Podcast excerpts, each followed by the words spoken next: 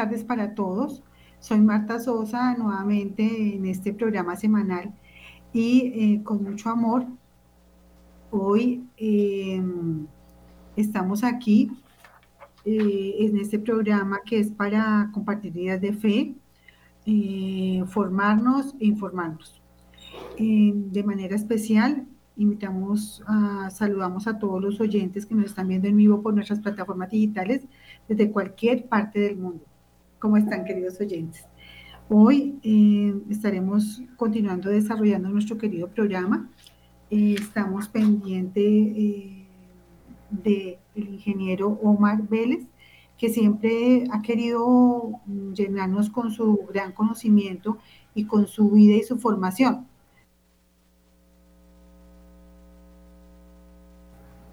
Entonces, bueno, en primer lugar, vamos a iniciar con nuestra oración, eh, en donde vamos a pedir a la Virgen María que nos acompañe.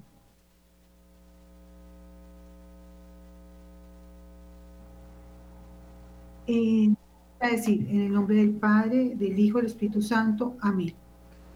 Eh, Padre nuestro que estás en el cielo, santificado sea tu nombre Venga a nosotros tu reino, hágase Señor tu voluntad, así en la tierra como en el cielo.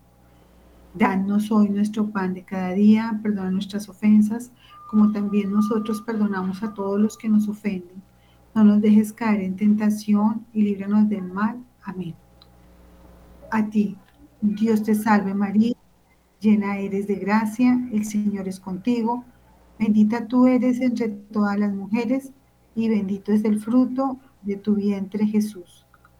Santa María, Madre de Dios, ruega por nosotros pecadores, ahora y en la hora de nuestra muerte. Amén. Gloria al Padre, al Hijo y al Espíritu Santo, como en el principio, ahora y siempre, por los siglos de los siglos. Amén. Recordemos siempre nuestra mm, solicitud al Arcángel San Miguel, que nos acompañe en todas estas mm, emisiones de Radio María. Recordemos que eh, nosotros eh, debemos pedir diariamente la protección del Arcángel San Miguel en nuestras ocupaciones cotidianas. El 29 de septiembre, el viernes pasado, se celebró la fiesta de los arcángeles San Miguel, San Gabriel y San Rafael, y esta semana se celebró el Ángel Custodio. Entonces, con mucho amor, queridos oyentes, vamos a unirnos en estas dos oraciones. Arcángel San Miguel, defiéndenos en la pelea. Sé nuestro amparo contra la maldad y las acechanzas del demonio. Reprime el odio, rendidamente te lo suplicamos. Y tu príncipe, la iglesia celestial, armado al poder divino, precipita al infierno a Satanás y a todos los espíritus malignos que para la perdición de las almas vagan por el mundo. Amén. San Miguel, con tu luz, ilumínanos. San Miguel con tus alas, protégenos. San Miguel con tu espada, defiéndenos. Santo ángel de nuestra guarda, nuestra dulce compañía, no nos desampares ni de noche ni de día, hasta que nos pongas en paz y alegría con todos los santos, Jesús, José y María. Si nos desamparas, ¿qué será de nosotros? Ángel de nuestra guarda, ruega Dios por nosotros.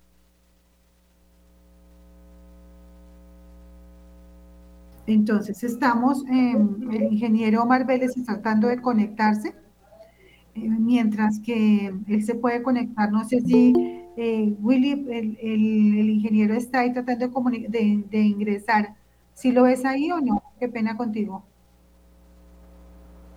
Entonces, em, mientras que esperamos al ingeniero, vamos a, a retomar todo lo que hemos hablado. Es decir, hemos empezado este, este camino de camino con María, en donde estamos como ejemplo tomando la vida del ingeniero Omar Vélez, que con su ejemplo y su, y su transcurrir ha venido entregando su testimonio que también es formador. Yo les decía a ustedes, ingeniero, ¿cómo está? ¿Cómo le ha ido? Qué bueno verlo. Muy buenas tardes, gracias. Está, muy, está el clima frío en Medellín o qué? Está haciendo mucho frío, sí, un poquito de frío. Lluvia toda la mañana.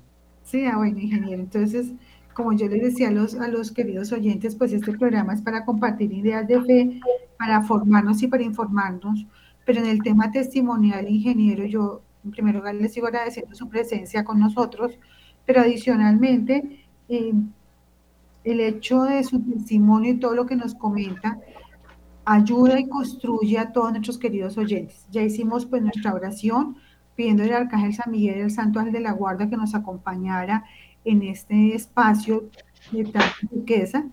Y como hemos hablado reiterativamente, y les digo a ustedes, queridos oyentes, este, este programa lo considero muy importante, como todos en realidad, porque nos permite pasar del testimonio a la acción, ¿sí?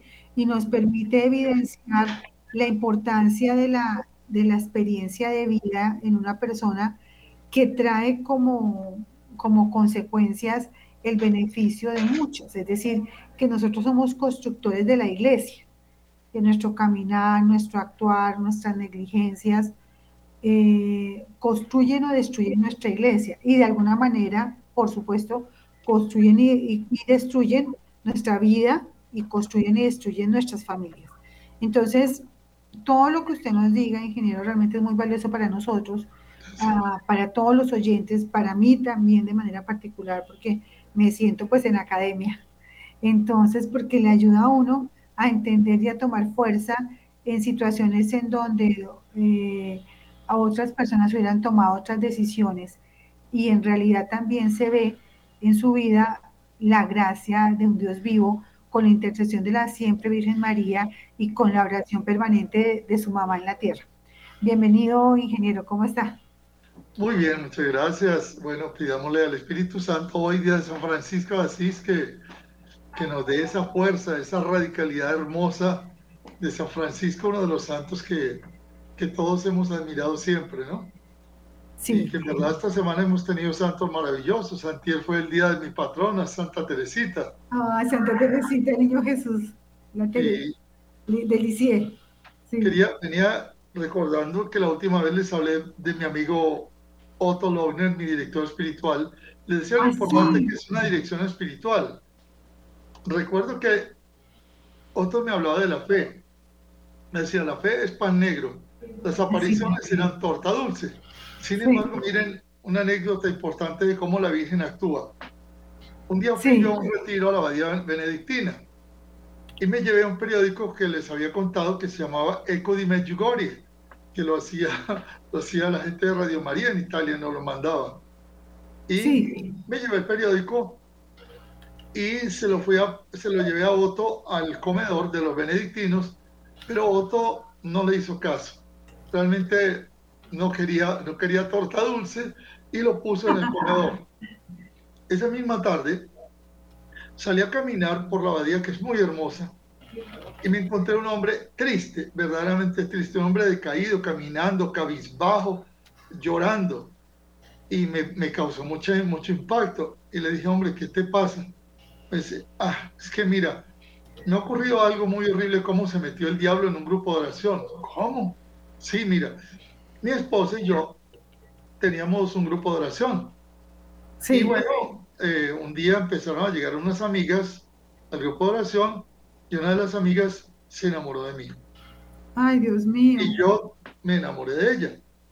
Dios y entonces tuvimos una relación ahí corta. Mi esposa se dio cuenta y mi esposa no quiere saber nada de mí. Yo cometí un error. yo fui un estúpido, me decía, yo fui un estúpido. Yo como destruí mi hogar, mi familia. Pero mira, ¿cómo se mete una persona en un grupo de oración así? El grupo de oración era en mi casa. Y me pongo hablar, tratar de animarlo.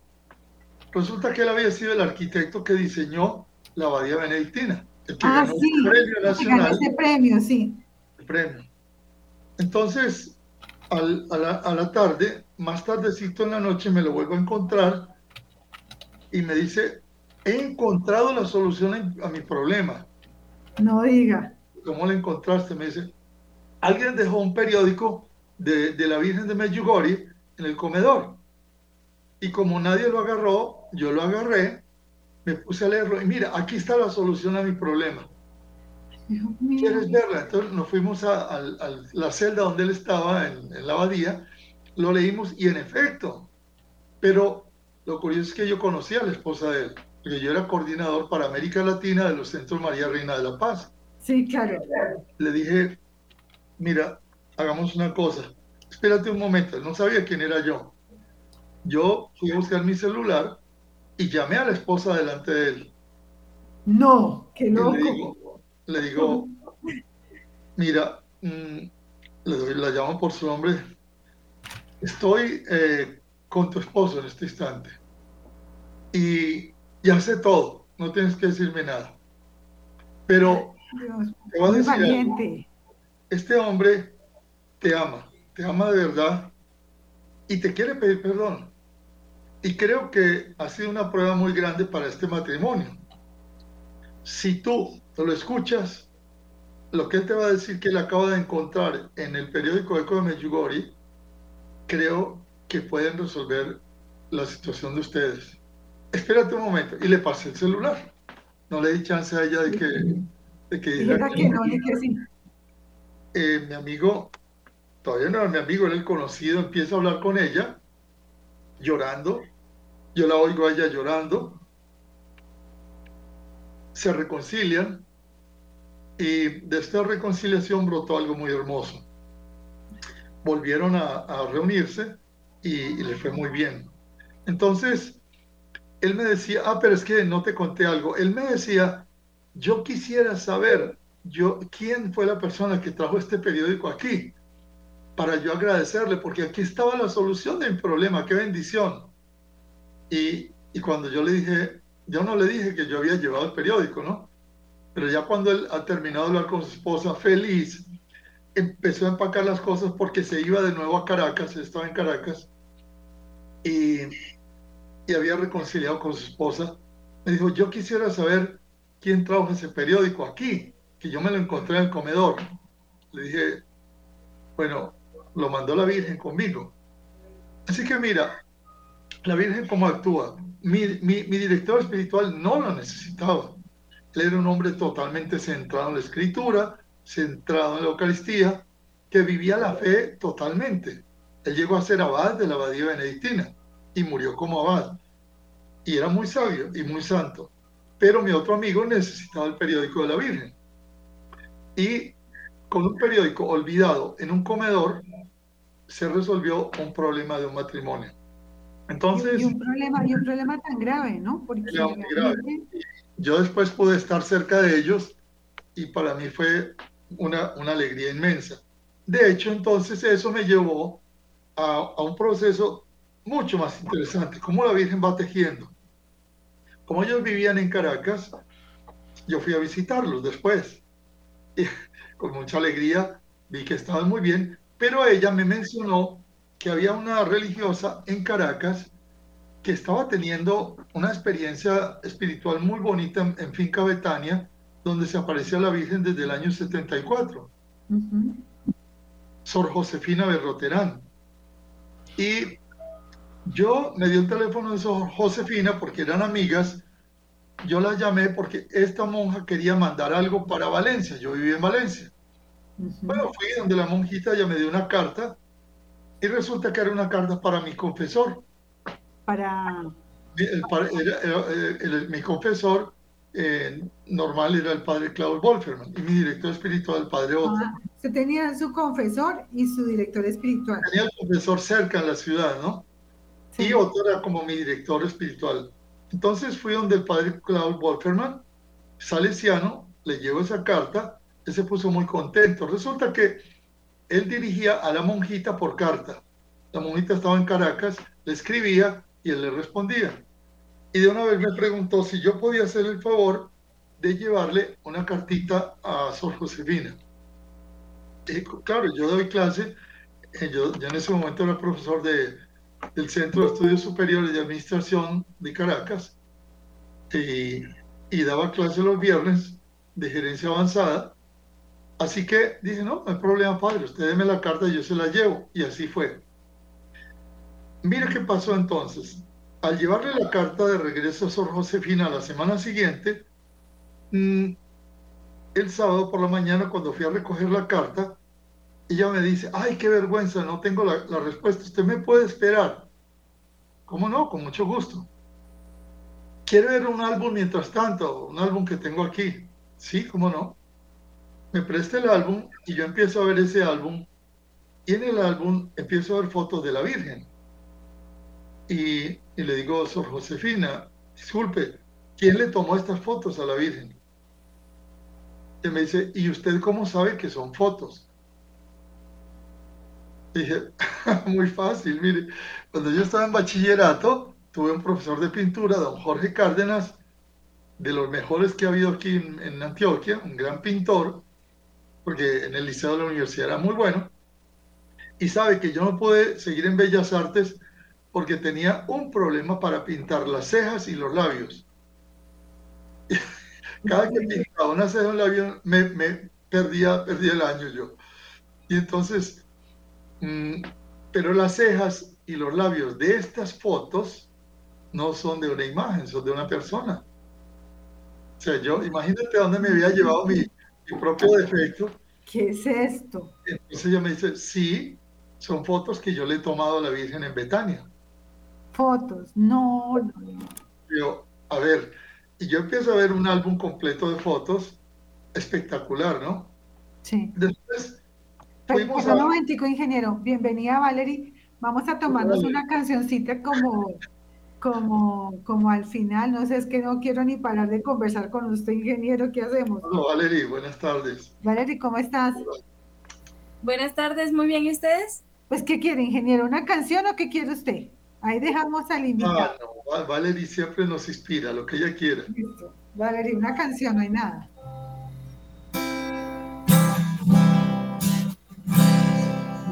María, mírame, María, mírame. Si tú me miras, Él también me mirará. Madre mía, mírame, en la mano llévame muy cerca de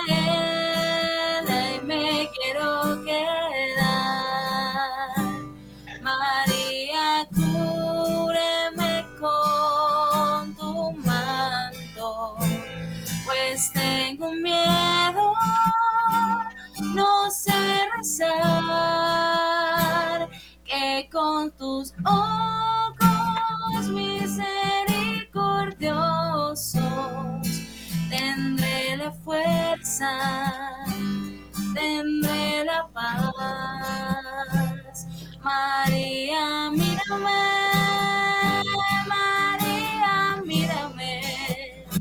Si tú me miras, Él también me mirará. Madre mía, mírame, en la mano llévame, muy cerca de Él y me quiero quedar.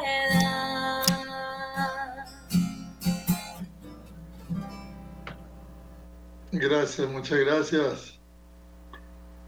Hace poco fui a visitar una amiga que, cuyo esposo está preso y tiene una niña muy hermosa de cinco años, ya para seis. La niña me dijo, Omar, ¿quieres que te cante una canción? Sí, cántamela. Me cantó María Mírame.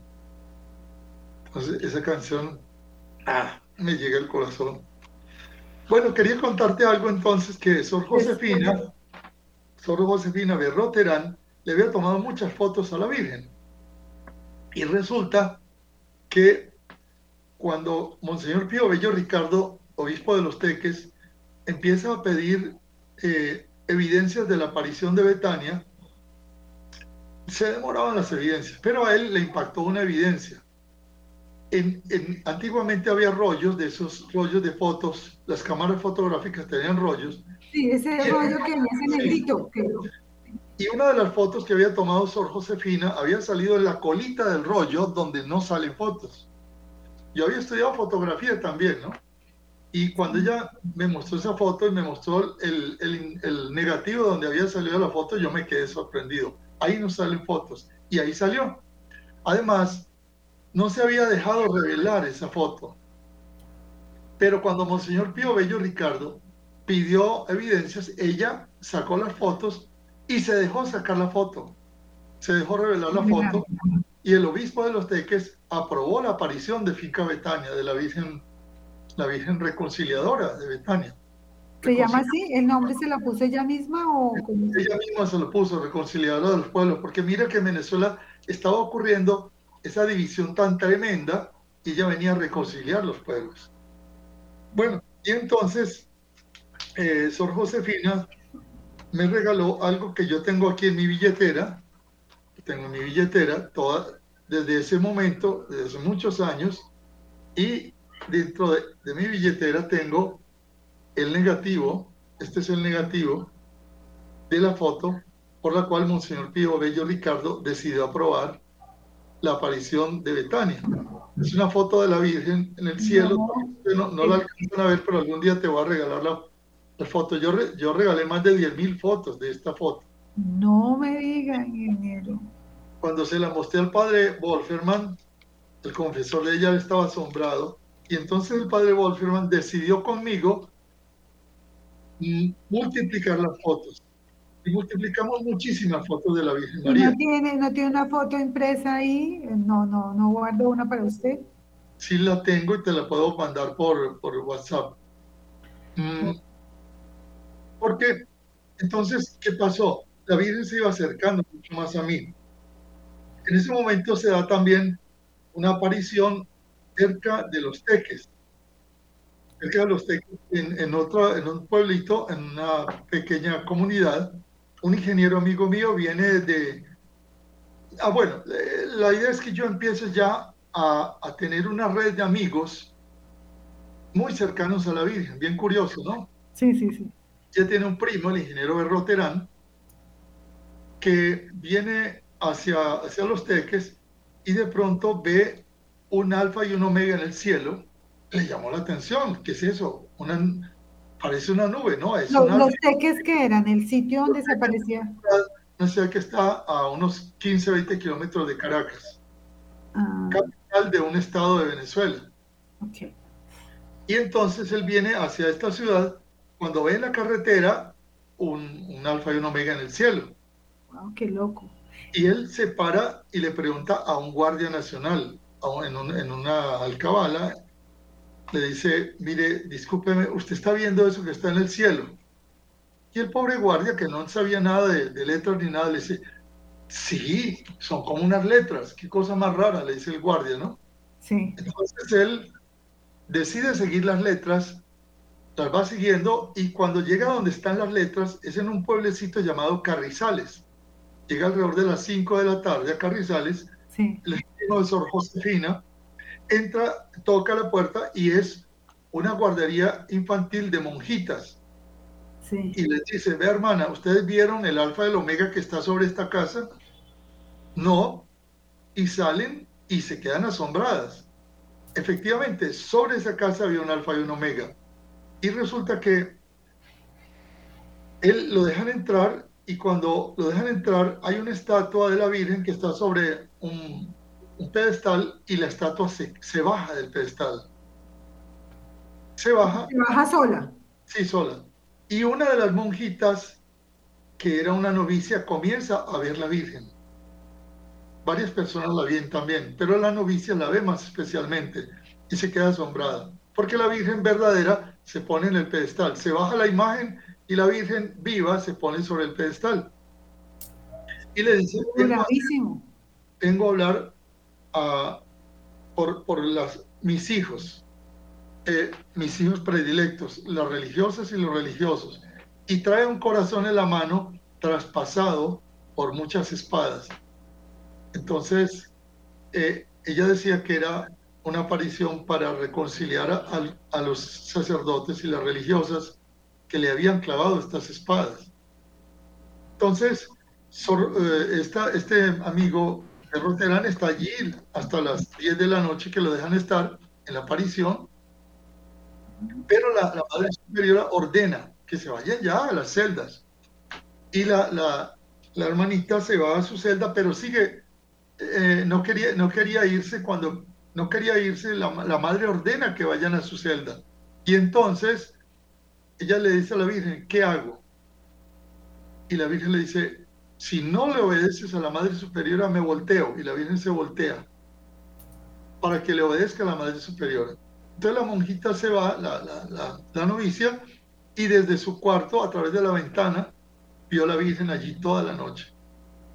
Y comenzó una aparición en Carrizales para las almas consagradas, con una característica. Todo se llenaba de, de mirellitas, de escarchas alrededor de allí, las flores, las hojas, todo y la Virgen les decía que fueran los sacerdotes y las religiosas. Entonces, así va mi amiga Josefina Berroterán. Y también va mi amigo Klaus. Y también va otra amiga, Niuska, que era eh, priora de las adoratrices del Santísimo. Entonces, Sor Josefina va allí y la Virgen le, le, va diciendo qué día se va a aparecer allí en Betania. Le decía. Pero Mm, hubo una aparición muy especial, estando ella en Caracas, yo fui a saludarla y me dice, ¿sabes Omar que vino una señora vestida de negro, un vestido largo, a media pierna, parecía una señora como del, siglo pasado, muy extraña, en un Mercedes-Benz antiguo, aquí al, al convento mío en Caracas, me mandó a llamar y me dijo que si podía ir con ella porque la Virgen se iba a aparecer este fin de semana. Y entonces Sor Josefina habló con su superiora, la superiora le dijo, mire Sor Josefina, yo tengo muchas cosas que hacer. Eh, no sé quién es esa señora, pero si usted quiere, más bien dígale a la Virgen que venga aquí a visitarla, que yo no le doy permiso para que vaya. Ay, no, qué belleza, Dios mío. Josefina, pobrecita, me contó llorando que no le habían dado permiso. Sin embargo, el primo, el ingeniero Berroterán, le dijo, eh, Sor Josefina, va a haber otra aparición, pida permiso con tiempo. Y lo pidió y fueron a la aparición. Cuando llegaron allá a la casa, Sor Josefina no había ido, no había entrado eh, a la guardería, entra y empieza a ver unas fotos y ve la foto de la señora que había ido hasta Caracas a invitarla a la aparición. Sí. Y le llamó la atención que había varias fotos de esa señora. Sí. Cuando llega una religiosa y la saluda, buenas tardes, hermana, eh, ¿a qué viene? Dice, no, yo vengo porque sé que aquí va a haber hoy una aparición muy linda. Y disculpe, le dice Sor Josefina, la hermanita, ¿quién es la señora que está aquí en estas fotos? ¿Por qué? Dice, porque ella me fue a, visitar hace dos semanas, personalmente fue a, invitarme para que viniera. Y la monja le dice, no, no puede ser. ¿Cómo que fue personal? Sí, fue en un Mercedes-Benz pequeñito viejo allá a la casa a invitarme. Dice, no puede ser, esa es la fundadora de nuestra comunidad y murió hace 50 años. No. Entonces, son cosas que Sor Josefina me contaba eso y yo me sorprendía más y más. Ese día la Virgen le dijo a Sor Josefina que ella orara mucho, orara mucho por su propia comunidad, porque iba a sufrir mucho. Por la de, por la de Sor Josefina. Sor Josefina. Y ¿Qué comunidad era o es? Una comunidad en Caracas que hubo un problema muy grave y las mismas monjas se dividieron y dentro de la comunidad hicieron una pared las, mayores y las jóvenes se separaron en un problema dolorosísimo para ella. Ella vivió todo ese dolor, la Virgen se lo adelantó y ella estuvo orando mucho, mucho hasta su muerte por su propia comunidad. Bueno, el ingeniero Berroterán eh, también, pues nos hicimos amigos, empezamos a intercambiar fotos con Sor Josefina, yo tengo unas 100 fotos de la Virgen. Y él en Betania, en Venezuela, nos tocó ver una hostia, una hostia que sangró. Un milagro eucarístico ya reconocido. Una hostia sangró, un padre Oti, por cierto colombiano, de Manizales, estaba celebrando la misa. Y de pronto nosotros tomamos una foto, yo tengo la foto, va bajando una luz del sol, atraviesa el techo y aparece, empieza a sangrar la hostia. Esa hostia entonces, Monseñor Pío Bello Ricardo la manda a analizar, se lleva a la Policía Técnica Judicial y la Policía Técnica Judicial que tenía un microscopio electrónico, al analizar la sangre dice que no se puede analizarla, porque cuando la ponen en el microscopio electrónico, los rayos que salen son tan extraordinarios que no se puede analizar la sangre. Y dieron así, así lo escribieron, ¿no? Sí. Una belleza de, testimonio. No, no, no. Y entonces Monseñor se lleva esta, esta hostia sangrante para la Catedral de los Teques. Sin embargo, la catedral estaba en reparación y la puso en su casa. Ajá. Como el primo de Sor Josefina, el ingeniero de Rotterdam, vivía en Los Teques, él me contaba que él iba todos los días a la casa del obispo adorar al Santísimo. Miren cómo el Señor me va mandando mensajes de la Eucaristía. Como yo te decía que la, Eucaristía es, es, para mí lo más hermoso. Entonces me iba contando estas anécdotas eh, el ingeniero Rotterdam hasta que la, la hermana del obispo se enojó que hacía ese señor con su familia todos los días, dos, tres horas, allá en la casa, molestando de rodillas. Y no lo dejó entrar mal la hermana. Dios mío. Entonces, eh, el ingeniero de Rotterdam venía, él sabía el plano de la casa y venía por la mañana detrás de la casa, exactamente en el muro, por fuera de la casa había una acera. Él venía con su familia y se arrodillaba en la acera detrás del muro Divino. adorar el Santísimo. No. Son cosas espectaculares. No, no, no. Y yo, yo le digo una cosa, ingeniero, y le digo a los oyentes, porque yo quiero decirles a ustedes eh, que, y yo insisto, porque nosotros no podemos permitir que los programas, sí, claro, es toda la historia, testimonio de vida del ingeniero, pero eso nos tiene que tener unas prácticas precisas para nuestra vida, ingeniero. ¿Sí? Y es que realmente primero el hecho de la necesidad de orar por los sacerdotes religiosos y religiosas. Nos, yo tengo una hija monja, ¿sí? De hecho, en estos días están en un retiro ignaciano, vive en España eh, y permanentemente, eh, aunque con ella no puedo hablar porque los espacios de hablar con ella son 20 minutos cada mes y a veces pasan dos meses y ni siquiera tengo los 20 minutos para hablar lo que les quiero decir, queridos oyentes, es que los, los padres o las familias que por circunstancias hemos entregado a un hijo a, formar em, el escuadrón de los que están en la primera fila, ¿sí? Estamos llamados a orar por todos, en primer lugar. Cuando uno entrega un hijo es un sacrificio que uno siente completamente unido a ese sacrificio también de la Virgen María porque yo lo sentí así. Pero adicionalmente, queridos oyentes, estamos llamados a pedir la santidad porque no hay nadie más atacado que un sacerdote que una religiosa. Miren los ejemplos que nos cuenta de, la, de, la, de los efectos de la mm, violencia de la unidad dentro de las mismas comunidades. Adicionalmente, los ataques que se pueden sufrir, como sufrió su amigo con relaciones de enamoramiento porque cuando estamos con Cristo eh, tenemos ataques, sea como laicos, como le pasó al amigo, al, arquitecto que hizo la construcción de todo ese, que ganó premio además, eh, porque nos puede ocurrir como a los sacerdotes y religiosos. Entonces vamos a iniciar en nuestros corazones una campaña diaria, pues no sé, con una Ave María bien hecha por ellos lo que estás diciendo es tan lindo que María Pavlovich, la vidente, eh, por ejemplo, al padre Inocencio Llamas, lo llama, lo llama cuatro en su idioma croata. Entonces el padre Inocencio le decía, ¿por qué me llamas cuatro? Padre Centrich, ¿por qué?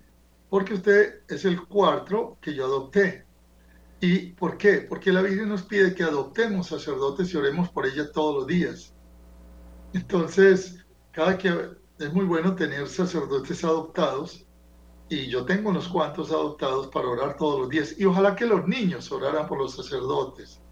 Tenemos una campaña en la escuela, en el Centro María Meyugori, para que niños adopten sacerdotes. Y mira, mira cómo yo llevé al, al, arquitecto Tenreiro a resolver su problema, pero la Virgen me llevó a través de ingeniero Berroterán a la Eucaristía. Claro. Y entonces... Una cosa va conduciendo a la otra. hubo muchos milagros con esa, esa hostia sangrante, se formaba un fuego que no se consumía, tuvieron que llevarla a la catedral finalmente, y ahí está en la catedral de los Teques. Y les cuento esto porque ya paralelamente entonces me, hago muy amigo de Sor Josefina, eh, a tal punto que un día fui a Caracas y nos fuimos a, orar juntos frente a la imagen de la Virgen. Ella estaba muy triste por su comunidad y frente a la Virgen de los Dolores, su manto blanco, el, hábito blanco de la Virgen quedó bañado, de, totalmente bañado de la, de la hermana de Mirellas. Tan, al tal punto que ella, ella estaba confundida. Yo le dije, hermana, no se preocupe, yo sé que la Virgen la está abrazando aquí delante de mí. Y entonces, como, explíqueme bien. Su, hábito de pronto se llenó de mirellas totalmente frente a Ah, mirellas es como brillos, brillos. Como, como escarchitas, sí. Ah, ya, ya, ya, mirellas. Es que mirellas se dicen en... Ella fue a cambiarse y yo pude pasar después a su, a su celda y su cama, su cama estaba, tuvimos que recoger con una escoba las mirellitas. Las llenamos yo llené la, una, una taza, la llené de mirellitas, tengo esa foto. O sea, de todas las como escarchas. escarchas de varios colores y la Virgen nos empezó a enseñar los colores de las escarchas. A mí me parece un tema súper encantador. Por ejemplo, ¿cuántos colores? Por ejemplo, la plateada. La plateada significa gracias físicas que el Señor te va a dar. El, la dorada, gracias espirituales.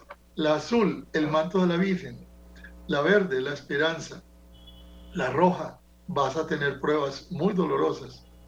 Hay una tornasol, sí. que es la fe.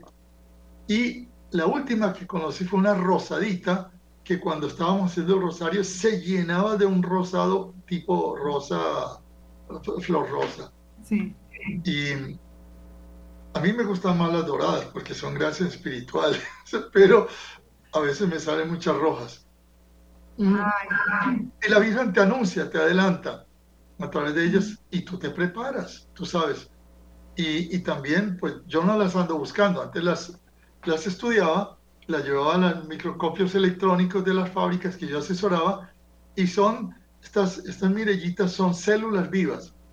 ¿Células vivas? Sí, tienen, tienen eh, plancton, tienen, son indestructibles les ponía ácido sulfúrico, clorídico, fuego, de muchas maneras intentaba destruir. Es tremendo, pues. No se podían destruir. Y pasaban, caían sobre el celular y traspasaban el, el vidrio del celular y se quedaban dentro del celular. Pero a veces, y caen a veces por cantidades y a veces desaparecen. Sí, aquí hace un par de meses, aquí en mi casa, nunca había visto eso. Una persona se llenó tanto, tanto como Sor Josefina de escarchas plateadas, todo el cuello, toda la cara y las manos se llenaron de escarchas. Ahora, ¿qué aprendí también importante? Mira lo que es la dirección espiritual. No son las escarchas los importantes, ni el aceite, ni el sol que gira. Yo he visto el fenómeno del sol ya no sé cuántas veces, he perdido la cuenta y mis ojos nunca se quemaron, ni tampoco los perfumes. No, eso no es lo más importante. Lo más importante es la fe. Porque los perfumes, las escarchas, eso no me va a salvar. La fe en Jesús sí me va a salvar. Entonces, eh, llegó un momento en mi vida en que ya yo no necesitaba estar investigando ni las escarchas en los laboratorios, ni los aceites, ni los fenómenos que ocurrían. Y le dije a la Virgen, Madrecita, perdóname, perdóname porque he buscado signos desesperadamente y los he investigado, pero ya entiendo. El signo más grande, más grande es la fe. Tu Hijo se encarnó en ti por obra y gracia del Espíritu Santo y el Padre nos lo regaló. Eso es lo que quiero. Ese día le tomé una foto a la Virgen y salió una de las fotos más lindas. Y bueno, si tú me lo quieres regalar, yo lo recibo, pero no voy a buscar más signos. ¿Me perdonas? Porque no, no se trata en buscar el signo, sin embargo, aprendí, Marta, que los regalos hay que recibirlos. Claro, este, eso le iba a decir. Ahora que estuvimos en el Congreso Internacional de Consecratio Mundi, pues yo soy pues, la, representante nacional pues yo estaba, pues fueron muchas cosas, porque alrededor de eso pasan muchísimas cosas. Eh, y entonces, pues yo con toda la dirección, con toda la cruz, porque es una cruz realmente, cuando uno tiene esos, esos cargos y esas responsabilidades, entonces llegué en un momento dado recibiendo a la gente de otros países, de Honduras, Guatemala, bueno, entonces estaba ahí, entonces me dice, ay, pero tienes escarcha ahí. Entonces yo, yo dije, bueno, quién sabe qué habrá pasado, pero ella que sabe, que sabía más que yo, así como, como el ingeniero en este caso, pero realmente el punto es que yo decía lo que hablamos, ¿no? Lo que estás hablando. O sea, sí, eh, o sea, sí, sí es muchas gracias, pero en realidad es todo el tema de mm, cómo debemos enmarcar nuestra vida por fuera del concepto de Santo Tomás, ¿cierto? Y ayudarlo más a un tema permanente de, de sin necesidad de ver, creer. ¿cierto? Y entonces vienen, vienen más regalos, más regalos. Ya, ya comienza uno a, abrir el corazón, abrir el corazón de verdad que es lo importante. Y les he contado todo esto porque ya después cuando volví a la casa de Bosco logramos llevar a todos los niños de la casa de Bosco, dos buses hasta Betania y los muchachos vieron la Virgen. Y el director de la casa de Bosco, el padre Rino Bergamín, que no creía mucho, después de que fue allá, estuvo una semana hablando de la Virgen, de la Virgen, de la Virgen, hasta que yo le dije, padre, padre, hable del Evangelio un poquito, ya tiene la gente cansada, saturada de tanto a la Virgen. ¿Verdad? Me dice, en Venezuela le dicen chamo a los muchachos. Chamo. chamo. ¿Verdad, chamo? Sí, padre. Y entonces cuando estamos revelando unas fotos, apareció una mariposita chiquitita que venía hacia la imagen de la Virgen de Betania, se pone al lado de la imagen. Cuando la revelamos no era ninguna mariposa, era la Virgen chiquitita. Y cuando, cuando le mostré esa foto al padre Rino, le dice, chamo, eso fue lo que yo vi, por eso es que hablé tanto de la Virgen, eso fue lo que yo vi. Él la había visto.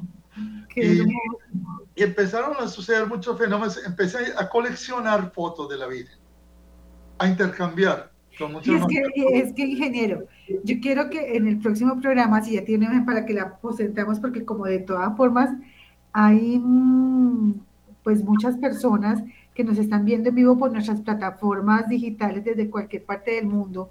Entonces, yo, quisiera que, que ellas los vieran, esas personas, porque en realidad, pues sí es cierto, el pan duro, el pan negro, el pan de la fe, eh, pero hay veces yo quiero que este programa también llene de espacios de torta dulces a nuestros queridos hermanos y oyentes, que hay veces uno se siente en soledad, que hay veces uno se puede confundir, que la vida uno la siente pesada, crucificada, eh, que siente que no se escucha oración, que siente uno como que Dios mío, ¿para dónde voy a coger? Y realmente tenemos que buscar eh, e, e, ese, poquito de dulzura. Y, frente a esta realidad. Como el tiempo es muy corto, sí hoy quisiera darle un mensaje. Esta semana circuló en, en las redes un video del padre Carlos Spa, donde hay una hostia que está palpitando. Sí. Como un corazón. Sí, en México. Entonces le decía yo a la gente, miren, hagan lo siguiente, cuando ustedes comulguen, después de comulgar, como ya recibieron a Jesús, lo tienen vivo, cuerpo, sangre, alma, divinidad dentro, no hablen. No hablen, escúchenlo y les puede ocurrir esto. Y este es un fenómeno muy lindo que es precioso y ojalá lo puedan disfrutar todos. Sentir el palpitar del corazón de Jesús dentro de nosotros. Es tan agradable que si tú te quedas quieta, no hables nada, no digas nada. Y si el Señor quiere, eso sucede cuando el Señor quiere, siente los dos corazones, el tuyo y el del Señor. Pero es espectacular y además produce como un fenómeno llamado, es como una vibración. Yo no sé si es fibrilosis o algo así, pero no es fibrilosis, sino que vibra el corazón como, como vibra el celular. Delicioso.